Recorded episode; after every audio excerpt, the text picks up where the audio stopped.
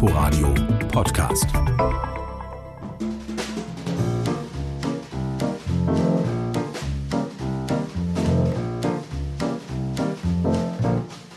Kein guter Tag für den Flughafen Berlin-Brandenburg. Willy Brandt. Ich verhehle auch nicht, dass ich stocksauer bin. Eine böse Überraschung, weil so eine Überraschung darf eigentlich nicht kurz vorher noch passieren. Heute mit Wolf Siebert herzlich willkommen. Mein Gast ist mein Kollege Thomas Rautenberg. Hallo Thomas. Hallo. Thomas, sag doch mal, warum wir heute miteinander reden. Ja, weil du mich eingeladen hast und es um das Thema BER gehen soll. Und äh, das Thema BER habe ich lange begleitet, werde es noch sicherlich eine Zeit lang begleiten. Ich hoffe, es geht nicht bis zur Rente. Thomas, lass uns einsteigen mit ein bisschen Humor. Lass uns einsteigen mit einem Ton des früheren Flughafengeschäftsführers Hartmut Medorn. Wenn wir irgendwo im Jahr 2000x fertig sind und, und, und ja, das endet mit Gelächter, weil Hartmut Medorn sich nicht auf einen Eröffnungstermin des BER festlegen will. Thomas, erinnerst du dich noch? Hast du da auch lachen müssen, als du 2000X hörtest? Ja, das war so ein, so ein Moment, wo man natürlich in erster Sekunde tatsächlich lacht. Ich äh, erinnere mich noch, es war ihm in der Beuth Hochschule abends, die Studenten saßen dort und da setzt sich also der Geschäftsführer der Flughafengesellschaft hin und sagt, ach, irgendwann im Jahr Knips 20XX, wie auch immer, ähm, da muss man einfach schmunzeln, weil es so zeigt nach dem Motto, ist doch egal, ob es 21 wird, 22 oder 25. Aber eigentlich muss man auch hinzufügen, es ist kein Grund zum Lachen. Denn es geht so viel Kohle über äh, die Wupper bei dieser Geschichte. Pro Tag äh, rechnet man ja ungefähr mit einer Million Euro.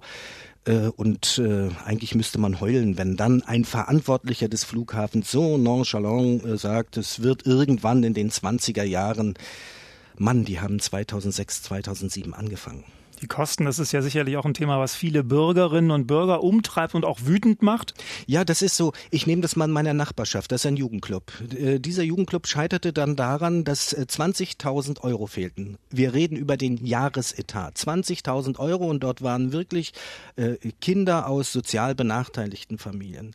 Und bei dem Flughafen ist es so, da, tritt das, da treten die Parlamente in Berlin und in Brandenburg mal zu einer Nachtsitzung zusammen und jeweils äh, das eine Parlament in Berlin 405 Millionen Euro für den Flughafen, die anderen das gleiche und der Bund auch nochmal obendrauf. Ruckzuck ist eine Milliarde sozusagen in einer Nachtsitzung freigegeben für so ein Projekt. Und das tut dann schon irgendwo weh, weil ich denke, das versteht dann auch keiner mehr. Das findet man zutiefst ungerecht. Mit Hartmut Medorn haben wir aus einem besonderen Grund begonnen. Das ist ein Typ, das ist ein Macher, auch ein Mensch mit Emotionen. Das kannst du, glaube ich, auch bestätigen, Thomas. Ein Mensch, der Journalisten nicht kalt lässt, auch dich nicht. Darauf kommen wir dann später nochmal zurück. Du recherchierst zum BER für Inforadio und für den RBB. Deine Beiträge sind aber auch in der ARD zu hören und on air heißt es dann immer Flughafenexperte Thomas Rautenberg. Für was bist du da eigentlich Experte? Ja, das ist da, ich wollte es auch nicht sein, um es mal ganz klar zu sagen. Denn Experten, da kenne ich immer die Definition, das sind diejenigen, die hinterher wissen, warum es nicht geklappt hat. Also Klugscheißer mit anderen Worten, könnte man sagen. Nein, ich meine, du bist ja kein Bauingenieur, du bist kein Nein. Flughafenexperte, Nein. kein äh, Techniker, sondern du bist Journalist. Das ist richtig. Äh, und das Einzige, was dort Experte ist, ist, dass man wirklich dranbleibt. Dass man die Winkelzüge, die dieses Projekt genommen hat, von ganz, von himmelhoch jauchzend, äh, wir werden, wir werden eröffnen, bis hin, eigentlich muss das Teil abgerissen werden, bis jetzt wieder so dieses, vielleicht kommen wir ja doch noch in die Puschen man hat es miterlebt. Und das gibt natürlich dann äh, für einen selbst, auch als Journalisten, hat man ein, ein ein inneres Koordinatensystem. Wenn also irgendein Thema hochkommt, äh, glaube ich, kann ich es relativ schnell einschätzen, wie wichtig wird dieses Thema. Weil du aber auch Kontakte hast, weil du Gesprächspartner hast, die sich auskennen. Weil man die Informationen hat, weil man äh, Gesprächspartner hat, weil man hier bohrt und da bohrt, natürlich auch hier hört und da hört. Man hört sehr viel mehr, weil man eben viel häufiger an diesem Thema dran ist. Aber man kann eben auch diese äh, Informationen, die vielen Informationen dann zu einem Gesamtbild zusammentragen. Das ist wie ein Puzzle sozusagen. Und wenn dann ein neuer Stein kommt, dann sagt man, der sieht rot aus, der kann nicht in die blaue Ecke, der muss schon dann nach unten irgendwo hin.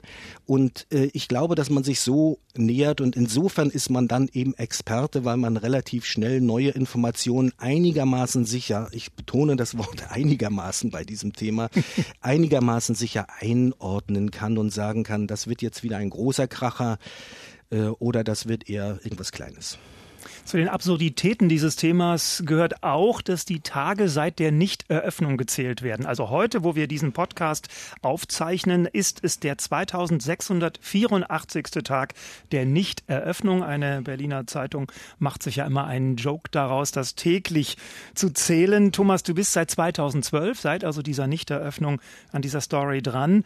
Begleitet sie dich eigentlich auch manchmal in deinen Alltag, vielleicht sogar in deine Träume?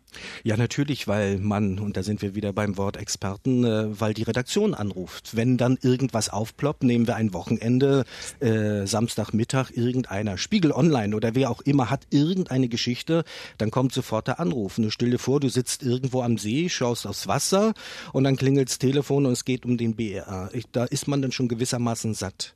Auf der anderen Seite kannst du die Kollegen nicht allein lassen, äh, denn die fragen ja, müssen, wie müssen wir damit umgehen? Ist das jetzt ein Thema, was ganz weit nach vorn kommt oder ist das ein Thema, was eher weiter hinten rangiert?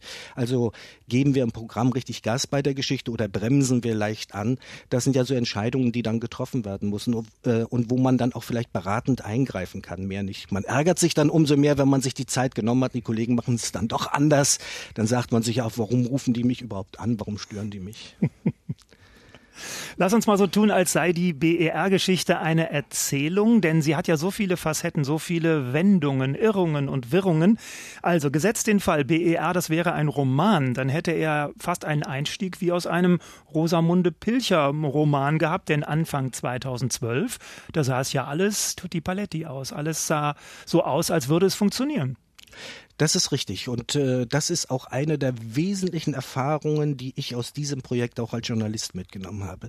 Ich war Anfang zwölf wirklich auf der Baustelle und wir sind äh, durch die Gegend geführt worden und uns wurde gezeigt, wie schick das alles aussieht und es sah wirklich schick aus.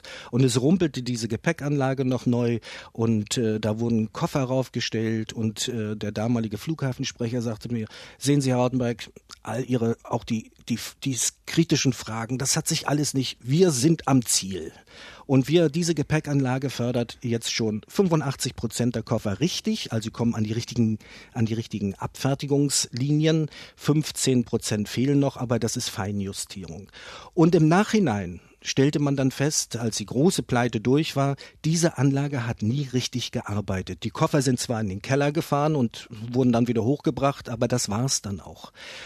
Und da ist für mich tatsächlich ein großes Maß an Vertrauen verloren gegangen. Die haben uns einfach übers Ohr gehauen. Vielleicht, weil sie es nicht besser wussten, das kann ich nicht einschätzen, aber sie haben uns übers Ohr gehauen. Und das ist so eine Geschichte, die, äh, es wurden Potjomkinsche Dörfer sozusagen aufgebaut, auch für uns, und wir haben sie nicht als Potjomkinsche Dörfer identifizieren können. Aber und das, das war eine sehr schmerzhafte Erfahrung. Aber dass eine Gepäckabfertigungsanlage nie funktioniert hat, einer muss das ja gewusst haben. Wenn nicht der Pressesprecher, dann der Geschäftsführer. Da sind wir dann aber beim ganz anderen Thema. Wer ist eigentlich verantwortlich für die Pleite? Ne? Natürlich muss das einer gewusst haben. Und ich glaube auch, dass sie es alle irgendwo gewusst haben. Denn heute wissen sie ja auch, wo ihre Schwierigkeiten sind. Äh, aber keiner war bereit, keiner war derjenige, der die Brust aufgeknöpft hat und sich hingestellt hat vor den Aufsichtsrat und gesagt hat, das wird nichts aus den und den Gründen. Weil er gewusst hätte, dann trifft die die Kugel in irgendeiner Form. Also das hat keiner gemacht und so konnten sie alle weitermachen, bis zu dem Punkt, wo es dann hieß, ja, funktioniert leider nicht. Wenn wir irgendwo im Jahr 2000 x, x, x fertig sind und, und, und ja, wie einfach, wie schwer ist es für dich, an verlässliche Informationen aus dem BER zum BER, aus der Flughafengesellschaft, aus dem Aufsichtsrat, von den beteiligten Firmen zu kommen? Das ist ausgesprochen schwer. Und das ist das eigentliche Problem der Arbeit. Äh, diese äh, Flughafengesellschaft muss ja keine Informationen rausgeben. Immer wenn es um Zahlen geht, werden die sehr, sehr schweigsam. Und wenn es um Geld geht, wird man sehr, sehr schweigsam. Warum müssen sie nicht? Weil sie als GmbH äh, organisiert sind. Der Staat baut zwar praktisch eine einen Flughafen, der Staat gibt auch Steuermittel rein, aber die Gesellschaft als solches eine GmbH. Und eine GmbH kann sagen, das ist hier unser wirtschaftliches Interesse. Äh, diese Informationen kriegen nicht mal die Abgeordneten oder wenn nur geschwärzt oder in einer Geheimniskammer. Wir als Journalisten, also sagen wir mal als Augen der Öffentlichkeit, die ja das Geld gibt für dieses Projekt. Wir bleiben da draußen. Wir aber ist doch öffentliches Geld, was da ja, ausgegeben aber das, wird. Ja, nur das kann, kannst, kannst du jemandem erzählen, kann sich da hinstellen und sagen, es ist öffentliches Geld. Ja, schön, wird jeder sagen, aber deswegen können sie hier trotzdem nicht in die Bilanz reingucken oder in das und das reingucken. Und wenn man dann tatsächlich Whistleblower hat, die es dann immer gibt aus unterschiedlichen Gründen, ob es Science Ingenieure, die, die sagen, wir sind nicht so doof, wir wissen schon, was hier gespielt wird und die deshalb Interesse haben, auch mal auszupacken. Oder Firmen, die rausfliegen und dadurch vielleicht eine Rechnung offen haben. So, das sind ja so, ja, dann erfährt man eben, es gibt meinetwegen dort 16.000 Mängel. Ja, was soll ich mit dieser Zahl anfangen? Ich muss, A, muss ich mir die Zahl dann wieder von einer anderen Seite bestätigen lassen. Na, die Flughafengesellschaft wird es nicht tun. Also brauche ich den nächsten Whistleblower. Verlässlich, wo ich sage, auf den kann ich vertrauen. Oder aber, ich kann das nicht senden, ich kann das nicht publizieren oder nur unter solchen Vorbehalten, dass es dann auch wischiwaschi ist, wo ich dann sage, ja, damit ver unsichere ich die Menschen bloß noch. Es ist nicht der harte Fakt, den ich hier bringe. Also das ist schon sehr, sehr schwer, dort an verlässliche Informationen zu kommen. Und man sieht es ja auch im Untersuchungsausschuss, wie im ersten schon, jetzt im zweiten Untersuchungsausschuss BRR im Berliner Parlament, wie schwer die Kollegen sich, die Kollegen Abgeordneten, diejenigen, die über Geld entscheiden müssen, wie schwer die sich tun, dort sinnvolle Informationen zusammenzutragen und ein Bild zu bekommen, das dann auch der Realität entspricht. Und du musst dann immer noch diese Informationen gewichten, das Ganze unter auch, muss man ja auch mal sagen, unter einem medialen Druck. Es gibt hier in der Region einige Medien, die ganz intensiv an diesem Thema dran sind, kommen mit einer Geschichte raus, du musst sie dann einschätzen. Es ist ja so, wenn ein Whistleblower was durchsticht oder so, dann macht es vielleicht bei zwei unterschiedlichen Medien. So, und dann stehst du schon in Konkurrenz, äh, dass wir uns dann zusammentun und irgendwas hinkriegen, funktioniert in der Realität dann auch nicht. Also arbeiten wir gegeneinander in der Zeit. Und ich stelle dann mal fest, weil der Hörfunk ja dann auch noch O-Töne braucht, also Interviewpartner in irgendeiner Form, möglichst zumindest, ziehen wir da meist einen kürzeren. Und das ist dann frustrierend, wenn du dann wirklich drei Wochen Arbeit reingesteckt hast und dann liest du in einer großen Berliner Tageszeitung die und die Geschichte. Das wurmt einen dann auch schon ein bisschen. Das muss ich ganz ehrlich sagen. Da sagst du dir auch, ach Gott, beim nächsten Mal trete ich gleich ein bisschen kürzer, da habe ich keine Chance. Außerhalb der Baustelle des BEA, da fallen ja die großen, die wichtigen Entscheidungen im Aufsichtsrat. Da sitzen Berlin, Brandenburg und der Bund drin als Gesellschafter des, der Flughafengesellschaft. Da hast du aber wieder ein neues Problem. Der tagt immer hinter verschlossenen Türen. Freitags muss Thomas Rautenberg zum Aufsichtsrat, sitzt vor verschlossenen Türen. Wirst du dann auch schon mal zum Detektiv, um an Informationen zu kommen? Naja, zum Detektiv, man probiert es immer irgendwo und vielleicht hat ja doch der eine oder andere Interesse mal sein, sein eine Information rauszugeben, um, um sozusagen seine Haltung schon mal zu lesen. Aber wie kommst ne? du an die ran, an die Leute, die vielleicht was fallen lassen wollen? Ja, das, die, dem begegnet man im Dunkeln, wie man so schön sagt. Also äh, ich habe mir abgewöhnt, dass ich zum Beispiel zu solchen Treffen überhaupt noch ein Handy mitnehme. Mache ich nicht. Warum? Weil Handys sind nachvollziehbar, man könnte Treffen irgendwie nachvollziehen. Mach sein, dass es ein bisschen journalistische Paranoia ist, aber ich sage mir immer, wenn es um ein Milliardenprojekt geht, kann das Handy, was ja bei weitem nicht so teuer ist, auch mal zu Hause bleiben, also wegbleiben. Man, man hat ja auch eine Verantwortung. Man darf ja nicht vergessen, wenn jemand aus einer Gesellschaft auspackt, wenn jemand sagt, mit Informationen weiterhilft, ein Whistleblower, da sind vielleicht Verträge bei, die mit 250.000 äh, Euro strafbewehrt sind. Also die riskieren dann schon was. Ne? Also da ist dann schon viel Geld hinter oder so und da muss man dann auch schon dafür sorgen, dass die dann nicht noch ja, wie soll ich sagen, zum Schluss den kürzeren ziehen. Also Schutz des Informanten ist schon, ist schon ein hohes Gut. Aber versuchst du dann wenigstens dich an den Ort des Geschehens näher ranzuschleichen, Immer. um vielleicht zu hören, was hinter verschlossenen Türen gesprochen wird? Natürlich macht man das. Und äh, ich nehme jetzt mal ein Beispiel, Projektausschuss. Projektausschuss sitzen die zusammen und äh, debattieren, also die Flughafeneigentümer, Bund und die beiden Länder und dann debattieren die, wie es weitergehen soll auf der Baustelle. Und dann denke ich, wo tagen die im alten Konferenzzentrum in Schönefeld? Oh, das ist ja dieser rote Backsteinbau, da fährst du hin. So, kann ich auch, weil ich mich als Experte ja bei uns darum kümmere, fahr hin, komme schon nicht mal rein in, in die Flughafenzufahrt, ist schon mit Airport Security gesperrt und dann zeigt man seinen Presseausweis, na, da ist man natürlich ein freier Vogel, da heißt es so gleich, kehren Sie mal hier um, wir machen Ihnen auch die Straße frei. So, draußen war ich wieder ja, was äh, überlegt man? Scheitern, zurückfahren? Nee, und dann habe ich einfach mein Reportergerät genommen, weil das alte Konferenzzentrum ist zugleich die Gaststätte des Flughafens. Und dann bin ich mit den Kollegen, die aus der Mittelstraße kommen, die Verwaltungskollegen, bin ich dann zum Mittagessen gegangen. Ganz unscheinbar. Und die sind natürlich in den Speisesaal gegangen. Ich bin davor geblieben und habe gehört, wie sich da drin Wovereit und äh, äh, Medorn war seinerzeit, das, wie die sich da drin fetzten. Ich konnte nicht so richtig verstehen, was und hörte und hörte. Und da steht der Chef der Airport Security von mir, vor mir, der kannte mich natürlich und sagte, na, Herr Rautenberg, was machen Sie denn hier? Ich sage das Gleiche wie Sie. Ich warte. Sagte, ja, ich darf hier warten, aber Sie nicht. Und dann bat er mich doch, dass ich einpacke und ihm folge. Und dann fuhr neben mir ein weißes Auto mit orangen Blinklichtern her bis zum Auto. Der haben die noch gewartet, bis ich drin saß. Dann bin ich nachher losgefahren. Es hatte also keinen Sinn mehr. Aufgeflogen, wie man so schön sagt. Ja, man versucht es aber nicht immer mit Erfolg. Die Flughafengesellschaft, sie hatte seit 2012, ich habe es mal aufgeschrieben, eins, zwei, drei, vier kaufmännische Geschäftsführer und ebenfalls vier technische Geschäftsführer. Würde ein Fußballverein so oft sein Führungspersonal wechseln, dann würde man sagen, da herrscht Panik, da herrscht nackte Abstiegsangst. Thomas. Oder die kaufen gute Trainer ein, das wäre natürlich auch gute Trainer ein.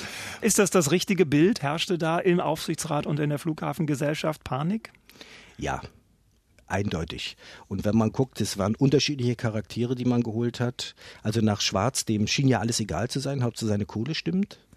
Äh, Medorn, der dann lossprinten wollte, ähm, der kam und erstmal diese völlig am Boden liegende Flughafengesellschaft aus der, aus, aus, aus der Trance äh, erweckte sozusagen und dann kam er aber eben schon mit seinem Sprintprogramm um die Ecke, hatte auch keine Ahnung, was wirklich drin war, wollte nur schnell zum Ziel kommen. Ja, bloß wenn hinten nichts drin ist, kann vorne nichts rauskommen. Ne? So dieses, dann kam der Herr Mühlenfeld, ein Ingenieur, biederer Arbeit, so, der, also der sein Handwerk gelernt hat und der dachte, er kann das jetzt machen. Da merkte er, wie wichtig er war. Dann hat er sich nachher auch so ein bisschen verselbstständigt, sage ich mal. Also auf der Seite 3 zu sein. Oder wie er mal selbst sagte, ich habe ich es inzwischen schon auf die Seite 1 großer Tageszeitungen geschafft. So, das ist natürlich für jemanden, der Werksleiter war und jetzt eben Flughafenchef ist, ist das schon, das ist schon eine Entwicklung oder so. Aber das ist natürlich auch ein Drahtseilakt, Geschäftsführer natürlich, eines solchen Projekts natürlich, zu sein. Natürlich. Und dann die Balance zu finden zwischen ähm, Bescheidenheit einerseits, aber auch Selbstbewusstsein einem Aufsichtsrat gegenüber, der Ergebnisse verlangt. Ja, genau das ist das Problem. Man muss natürlich wissen, dass es eben nicht nur um technisches Handwerk dann an dieser Position geht, sondern dass ich immer noch die politische Komponente habe. Und wie brachte Medon das man auf den Punkt und sagte, der weiß gar nicht, was hier drin los ist. Und damit meint Medion ja nicht das Technische, sondern welche politischen Ränkespiele rund um diese Flughafengesellschaft abgelaufen sind. Ja, und dann kam Herr Lütke Daldrum. Das war natürlich der klassisch andere Typ. Völlig zurückhaltend am Anfang, aber hat eine eiserne Linie durchgezogen, denke ich. Also so, da ging schon zur Sache. Wie kann man die Linie benennen, die eiserne? Er hat Folgendes gemacht und das war das ganz Wichtige. Er hat die Firmen ins Boot geholt. Er hat sein Team ins Boot geholt und er hat die Firmen ins Boot geholt, die dort wirklich gebaut haben.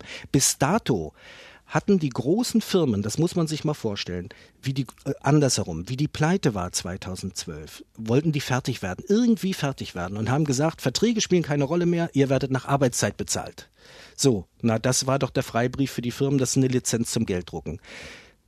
Das blieb so bis zur Zeit von Engelbert Lütke Dahldrup. Haben die Firmen ihre Ingenieure hingestellt, die haben Tageslöhne gehabt. Ob die gearbeitet haben oder nicht, steht auf einem völlig anderen Blatt. Die wurden nach Anwesenheit sozusagen, nach Auftrag sozusagen bezahlt. Und da hat er jetzt gesagt, Schluss aus Basse, das machen wir so nicht weiter, sondern er hat die Firmen zurück in Verträge gebracht. Einige Firmen sogar mit Bonus- und Malusregelungen, also man verdient mehr oder weniger, je nachdem, wie man fertig wird zeitlich.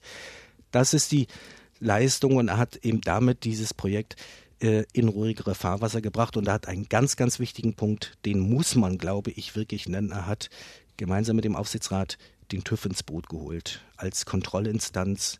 Und das hat es uns wieder viel leichter gemacht, wenn jemand unabhängig über Informationen redet. Äh, und der TÜV ist in dem Falle jetzt mal unabhängig, dann sind diese Informationen schon sehr viel belastbarer, als wenn es nur ein Geschäftsführer sagt, wo man sagen kann, ja, der mag seine Gründe dafür haben. Stichwort Offenheit und Ehrlichkeit gegenüber Journalisten. Von äh, welchem Geschäftsführer hattest du da am meisten profitiert? Das kann man so nicht sagen. Ich muss sagen, ich, ich drehe das für mich mal um.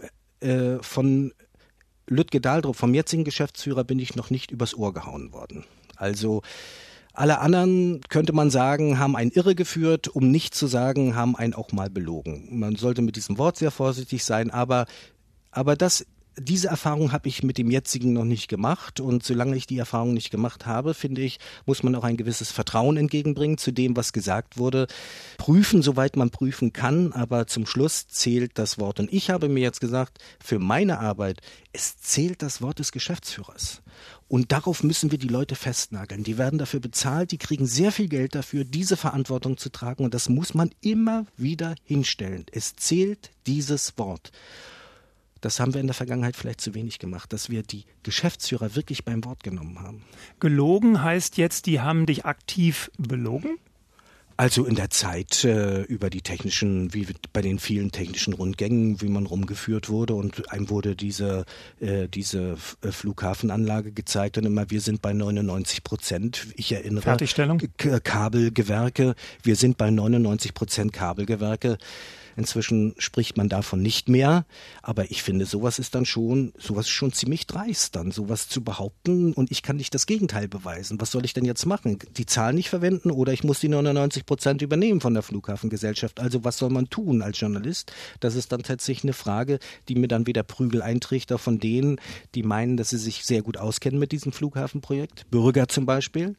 Und die dann sagen, was, was verbreitest du hier? 99 Prozent Kabelgewerk, fertig. Also kann ja wohl nicht wahr sein. Ja, aber in dieser Zwickmühle steckt man. Thomas, ich will noch einmal auf den Hartmut Medorn zurückkommen. Ein, wie er immer selber sagte, kleiner Mann, aber mit einem großen Ego. Er hat sich auch selber als robust bezeichnet, aber du hast mal mit ihm eine Episode erlebt, da merkte man, das Selbstbewusstsein mag groß sein, aber auch er ist auch ein Mann von hoher Empfindlichkeit. Was hast du mit ihm erlebt? Also Medon wirkt ja immer nach außen so, als wenn alles an ihm abprallt. Ich habe ihn in vielen Diskussionen, gerade mit Klaus Wowereit, dem damaligen regierenden Bürgermeister, erlebt. Beide hochrote Köpfe, beide haben nie nachgegeben. Irgendwie hatte man das Gefühl, es knallt so richtig. Ich erinnere mich dann an eine, an eine Situation äh, nach einer äh, Sitzung, äh, das war wirklich Mitternacht äh, auf der BER-Baustelle und äh, Medorn kam raus, hochroter Kopf, Wovereit kam raus, hochroter Kopf, Medorn in sein Auto, wo wir versuchten noch an Medorn ranzukommen und ja, noch ein Statement, nein, lasst mich jetzt in Ruhe, Freunde, Schluss.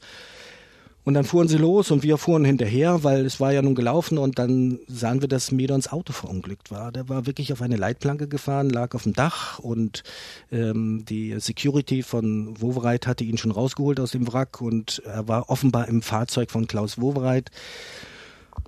Und das war so eine, ja, wie soll ich das beschreiben? Irgendwie, das war, da merkte man irgendeinen kalten Schauer. So plötzlich wurde der Flughafenchef, wurde wieder zu einem, mit dem man mal eine Weihnachtsgans gegessen hatte, zum Beispiel. Auch das war ja dann Medon, Pflege, wie er das nannte. Pflege der Journalisten. Pflege der Journalisten. Nein, mit dem man viel Zeit verbracht hat irgendwie, auch wenn in anderen Rollen. Aber plötzlich war der Mensch da und dann, und dann sagte noch ein Fernsehkollege, haben wir da vielleicht irgendeinen Anteil dran, dass wir ihn zu sehr getrieben haben oder so. Ich denke das nicht, dass das so war, sondern da war einfach ein anstrengender Tag. Eine und er war hoch emotionalisiert. Hoch emotionalisiert, mhm. hat einmal nicht aufgepasst, es sei ein Unfall passiert. Aber man merkte dann doch, dass ähm, einem diese Akteure nicht nur in Funktion gegenüber sitzen, sondern es sind wirklich Menschen irgendwie. Und das, das bin ich bis heute irgendwie nicht ganz losgeworden. Dieses, diese Erfahrung sozusagen. Wir haben wirklich stundenlang noch zugebracht in der Nacht und bis wir dann erfahren haben über Kontakte, dass es ihm gut geht. Und dann war das, aber ganz überwunden hat man das noch nicht, nee. Man vergisst es manchmal, aber an der Flughafengesellschaft ist ja auch der Bund beteiligt. Seit 2012 haben vier Verkehrsminister in den letzten Jahren ihre Vertreter in den Aufsichtsrat geschickt. Thomas, hätten die das BER-Desaster verhindern können?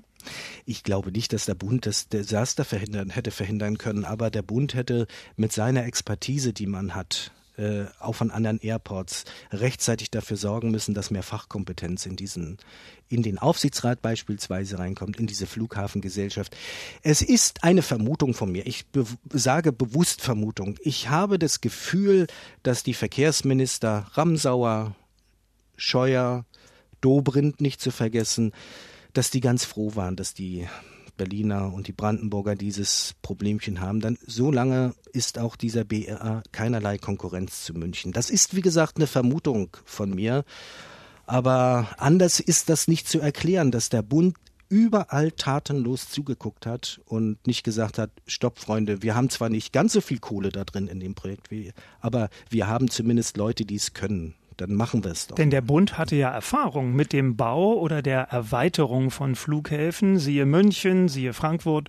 Natürlich, da hätte man einfach, es wäre, glaube ich, das Einfachste gewesen. Oder auch zu sagen, wir holen uns aktive Manager, äh, die Flughäfen bauen können, jetzt sage ich mal bewusst, kosten sie, was sie wollen. Das ist jetzt mal egal. Wir machen das mal und dann treffen wir solche Entscheidungen. Wie auch immer. Wir holen uns Fachkompetenz.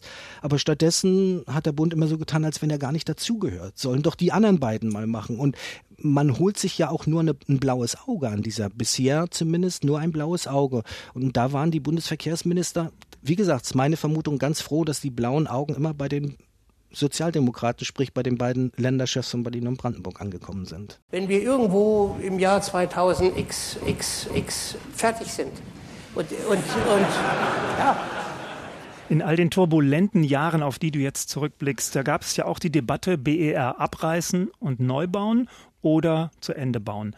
War das richtig, ihn zu Ende zu bauen? Ich bin kein Techniker. Ich kann das nicht bis zum letzten einschätzen. Ich glaube, es wäre sinnvoller gewesen, einen Planungsstopp zu machen, so wie man es in Wien gemacht hat. Zu gucken, was haben wir eigentlich, was wollen wir haben und dann glaube ich, hätte man viele Teile der Gebäudetechnik einfach rausschmeißen sollen und einfach einmal entkernen, nicht abreißen das Gebäude als solches, also mit Pickhammer, sondern entkernen einmal die Technik neu planen, einmal die Technik neu bauen. Das hätte am Anfang mehr gekostet, aber es hätte am Ende Zeit gespart. Und wenn wir schon darüber gesprochen haben, dass ja ein Tag ungefähr eine Million Euro kostet, dann hätte es vielleicht am Ende wäre es sogar noch preiswerter geworden. Ich glaube auch, dass viele inzwischen der Überzeugung sind, dass damals es sinnvoller gewesen wäre, kein Teilabriss, aber eine Entkernung des Gebäudes. Viel Geld wurde ausgegeben, aber viele beruhigen und sagen, ist der BER mal eröffnet, dann wird es ein Airport mit der Lizenz zum Gelddrucken. Wird da wirklich künftig richtig Geld mit verdient? Ist deine Einschätzung? Ja, ich, sicherlich wird mit so einem Airport Geld verdient, aber die Frage ist, wer das Geld verdient. Äh, ich sehe im Moment noch nicht, dass die Flughafeneigentümer Berlin und Brandenburg damit richtig Geld, auch der Bund richtig Geld verdienen, sondern dass die Banken eher Geld verdienen. Ich bin dafür kein Spezialist, das muss ich zugeben. Und äh, für mich ist das eine der spannendsten Fragen überhaupt, wenn das Ding mal an den Start geht. Was nimmt man ein durch den Flugverkehr? Wie viel Geld kommt rein in die Gesellschaft, aber wie viel Geld muss man auch rausgeben? Denn die Kredite wollen bezahlt werden äh, und ähm, Abschreibung, alles was so läuft äh, bei solchen Geschichten und sehr viel Geld an Flughäfen wird ja auch durch die Shoppingwelten verdient. Auch der ja. BER bekommt eine Shoppingzone. Ja, sicher bekommt Reicht das aus, um die Finanzierung und die Refinanzierung der Kredite zurückzuzahlen? Ja, genau das sind ja dann die Probleme, die sich damit verbinden. Verdient wird dort, wo viel Umsteigerverkehr ist, wo die Leute kommen, acht Stunden rumsitzen äh, und dann weiterfliegen oder auch nur vier Stunden rumsitzen und zwischendurch eine Currywurst essen oder ein Bier trinken, wie auch immer, oder shoppen gehen. Hier ist das ja anders. Hier wird für 29 Euro nach Malle geflogen. Ich kann mir nicht vorstellen, dass jemand, der extra schon um 23 Uhr fliegt, weil es dann preiswert ist, dann noch für die gesamte Sippe äh, für jeden, aus, für jede Nase sozusagen eine Currywurst für acht Euro kauft. Kann ich mir nicht vorstellen. Also da kostet ja die Currywurst mehr als der Flug. Kann ich mir nicht vorstellen, dass damit der große Umsatz gemacht wird. Es wird also davon abhängen, ob der BER ein Umsteigeflughafen wird oder nicht. Letzte Frage, schwierige Frage. Du hast jetzt jahrelang auf dieses Thema geguckt, du recherchierst, was muss sich ändern, was müsste sich ändern, damit sich Pleiten wie diese, wenn die öffentliche Hand baut, nicht wiederholen. Was sind so die wichtigsten Punkte aus deiner Erfahrung? Also die wichtigsten Punkte sind in den Aufsichtsrat gehört zwar Politik, weil Politik gibt Geld frei, aber es müssen Experten rein, unbestechliche Experten. Es muss immer ein Kontrollsystem daneben beigeben. Im Falle des BR, es ist der TÜV, muss man sich überlegen, unabhängige nicht am Finanztropf hängende Experten. Das ist, und das, was ich am wichtigsten finde, ist, äh, dass solche Projekte nicht als GmbH durchgeführt werden dürfen. Also will sagen, als privatrechtliche Gesellschaft. Dort fließt öffentliches Geld rein, Steuergeld. Auftraggeber ist die öffentliche Hand, es ist für die Öffentlichkeit und irgendwie müssen sowohl die Parlamente als auch Journalisten mit berechtigtem Anliegen dann Kontrollmöglichkeiten haben. Die haben wir derzeit nicht. Dadurch kommen auch falsche Informationen im Umlauf, weil man glaubt, das ist das Richtige. Das würde ich in jedem Fall ändern. Ich denke, das ist einer der wichtigsten Punkte. Und immer wenn es für die, für die Politik kritisch wird, dann wird es eine privatrechtliche Gesellschaft und wird damit sozusagen der, dem Blick der Öffentlichkeit entzogen. Ich glaube, das ist keine gute Entwicklung, was wir hier haben. Und das sieht man dann eben auch an diesem Projekt, das immerhin sich in den Kosten auf 6,5 Milliarden Euro verdreifacht hat. Sagt Thomas Rautenberg, mit dem ich über seine Recherchen zum BER gesprochen habe. Thomas, herzlichen Dank. Ich danke dir. Wenn es Ihnen gefallen hat, dann abonnieren Sie uns. Sie finden uns in der ARD Audiothek, den Inforadio Podcast Die erzählte Recherche. Tschüss, sagt Wolf Siebert. Inforadio Podcast.